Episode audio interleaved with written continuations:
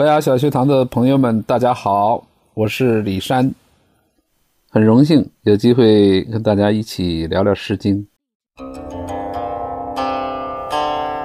那么，《诗经》这部经典实际上不用我多说，大家都很了解。而且呢，“关关雎鸠，在河之洲，窈窕淑女，君子好逑”，大家也都耳熟能详。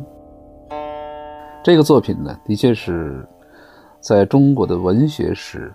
文化史，或者说我们要了解中国人的精神传统，了解中国文化的那个根部，是都得需要读《诗经》的。我们说观察一部书是不是经典，有两个方面。当然，我这样讲可能很粗陋。一呢，就是它得反映一个重要的时代或者重要的生活。第二点呢，就是看它所产生的影响。很多伟大的作品，它实际上都把我们生活的某些重要方面揭示出来了。那么有的时候这个重要呢，是来自于它这个时代，比如像《诗经》，实际上它的时代的重要性，起码是我们中国第一部诗歌集子。那么它所对应的那个时代，实际上就是夏商周，或者说。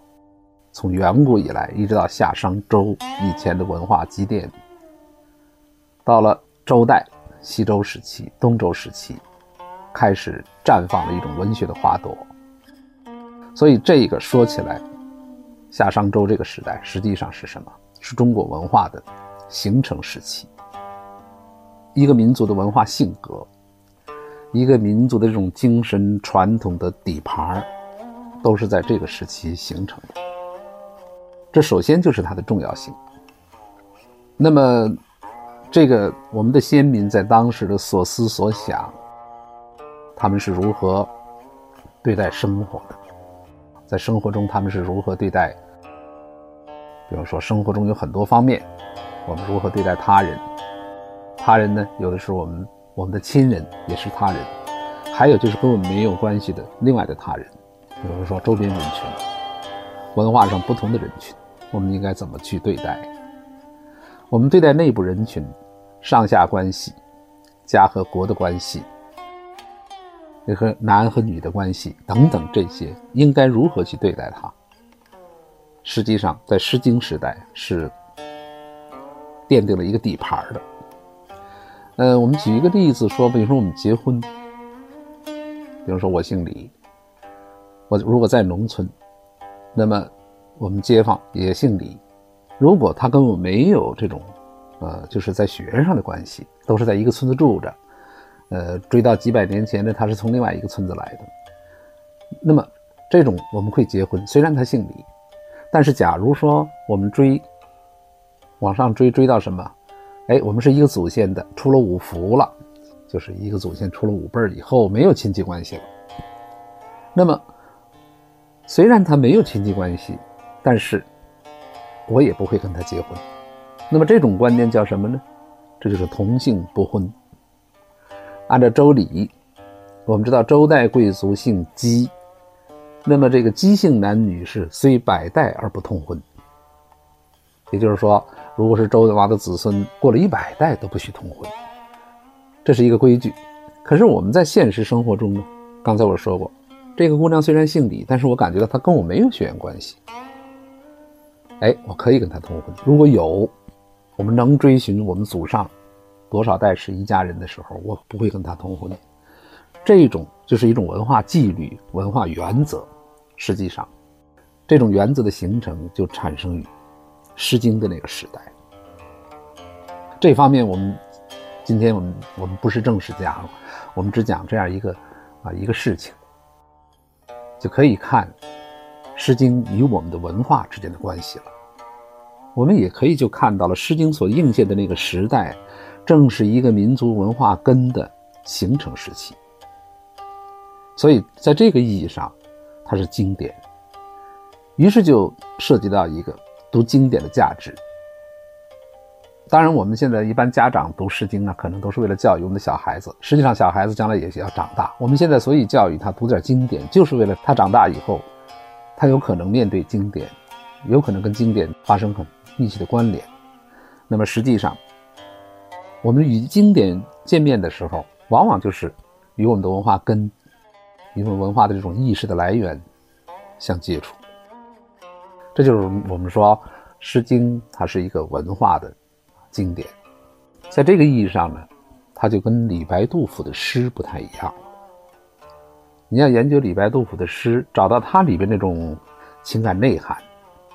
注意，它不是根源，它是在遵循着某种东西。了解李白、杜甫的诗呢，可能就得上《诗经》《楚辞》等等这些这些经典文献里边去找它更深刻的根源。这也就是《诗经》作为一部诗集和后来的诗不一样的地方，它是起头的。当然，我们如果从一种更宽泛的意义上说，你还可以往前追，追到新石器时代，追到考古。但是这就说到了经典的第二个含义。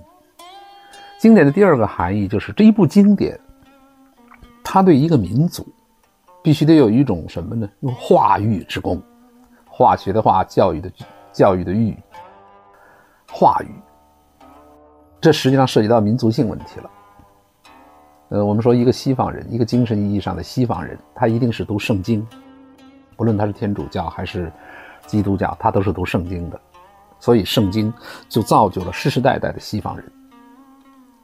虽然他们内部可能有分歧，但是这个大范围他们是读圣经长大的，是人生代代无穷已，都是读圣经的。那么，同样，一个中国人，一个华夏人群。也可以说，我们就少算，也是从孔夫子那个时代，就把它作为什么？作为一部经典确立了。到了汉代以后，实行经学，国家重视经学，那么从那以后，就世世代代的读书人就读这部经典，而且有的是学术性的研究，有的是一般性的阅读。这种一般性的阅读，它实际上就是不断的作为一部经典，它会化育到什么？化育每个人的这种人格特征，这就是它的化育作用，它会渗入到每个人的心里边，慢慢慢慢。所以这个民族，实际上我们也可以说，中华民族是读着《诗经》等经典，还有其他的。我们不是说《诗经》是唯一的，那么去发展变化，一直到今天。实际上，《诗经》就是在经历了像过去文革那个那个时代，也没有把它彻底。作为负面的东西来看待，所以这个是什么？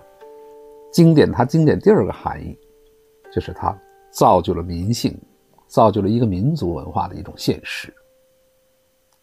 所以大家今天不论我们是广东人还是黑龙江人，不论我们是新疆人还是什么山东这一带的，从南到北，从东到西，主要你是属于华夏这个人群，实际上在文化上是同源的。那么这就是什么？这就是我们一种文化现实，我们应该面对的。所以，不同的民族有不同的经典，所以这个是《诗经》在这个意义上，它是经典。第二个意义就是它是造就了一种文化现实。另外，《诗经》作为一部经典呢，刚才我们说到李白、杜甫的诗，作为一部经典，它是一部文化的经典，还是一部文学的经典？这部文学的经典，它就造就了中国。中国诗歌这种审美现象的一种传统，呃，我们知道中国诗歌是一般是我们从大的内容上讲吧，《诗经》和希腊史诗相比，我们知道，无论是《奥德赛》还是《伊利亚特》，那么当然翻译上这两部书现在也有新的提法，那么他们都是讲故事的，都是游吟诗人。啊，盲目的游吟诗人可能伴着什么？伴着竖琴呐，还是其他乐器啊？讲述遥远的英雄英雄的冒险故事。但是《诗经》基本上我们看不到这样东西。虽然在过去也说《诗经》里有史诗，有史诗，比方说将来我们会讲到《大雅》里边叙述周家那些老祖宗，从他的始祖开始，就是他有记忆的最早的那个始祖开始叙述。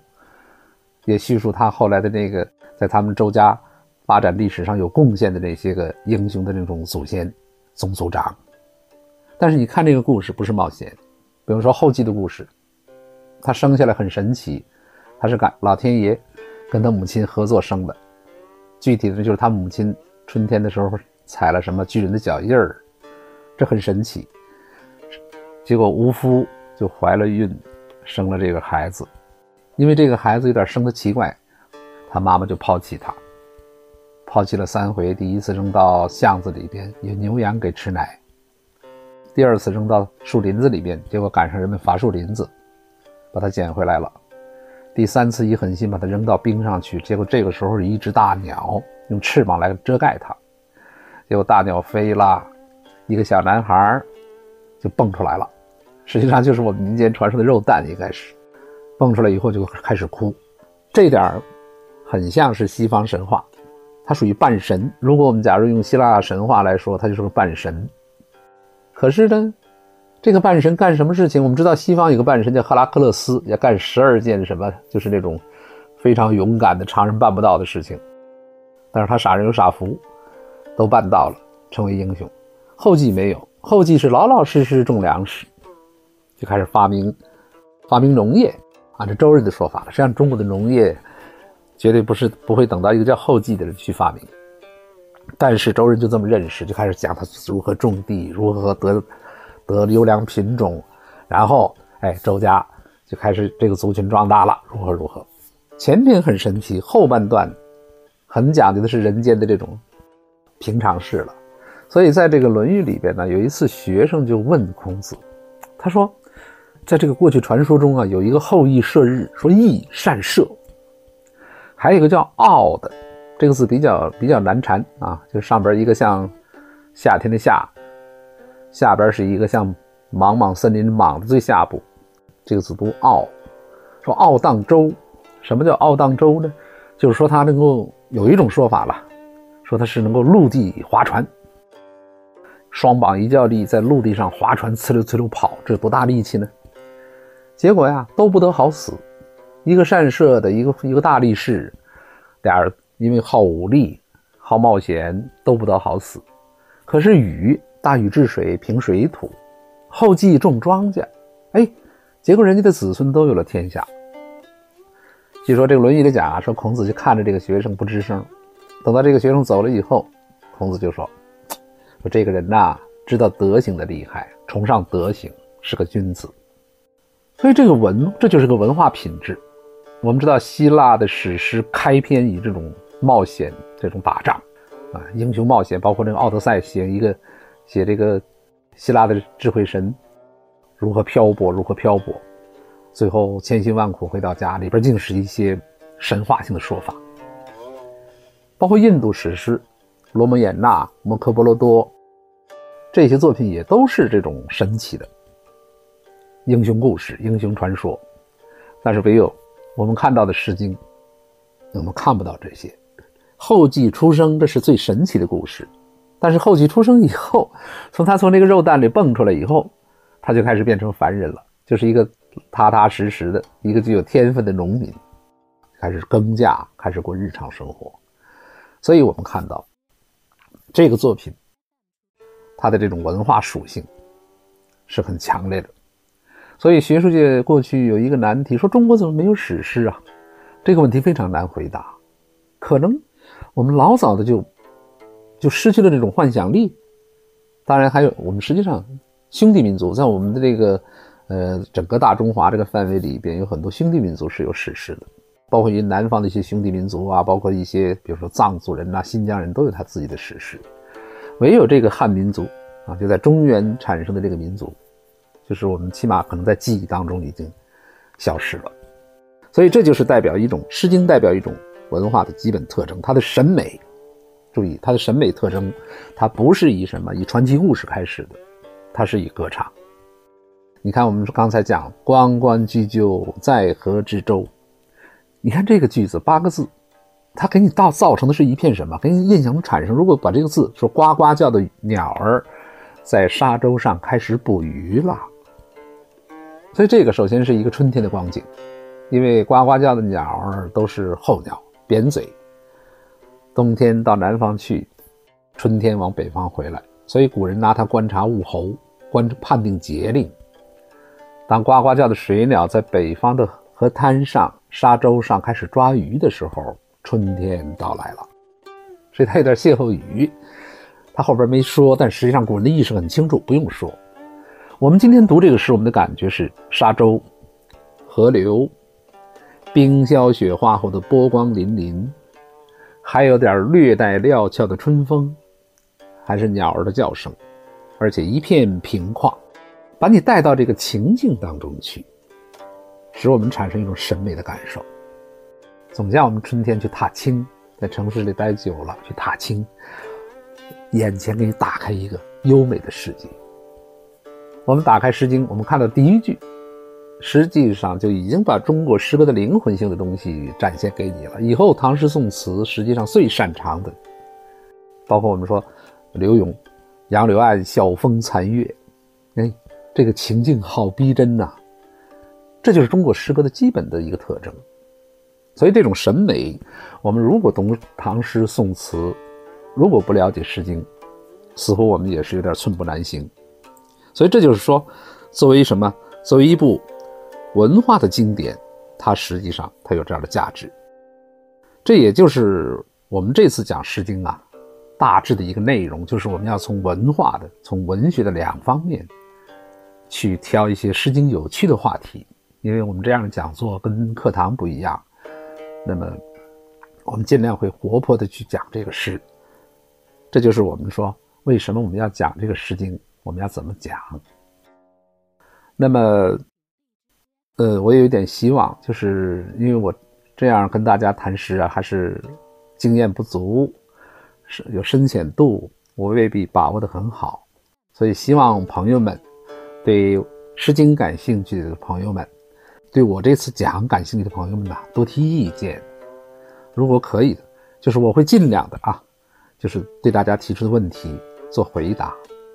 那么这就是我们第一讲啊，我们讲的内容，谢谢大家。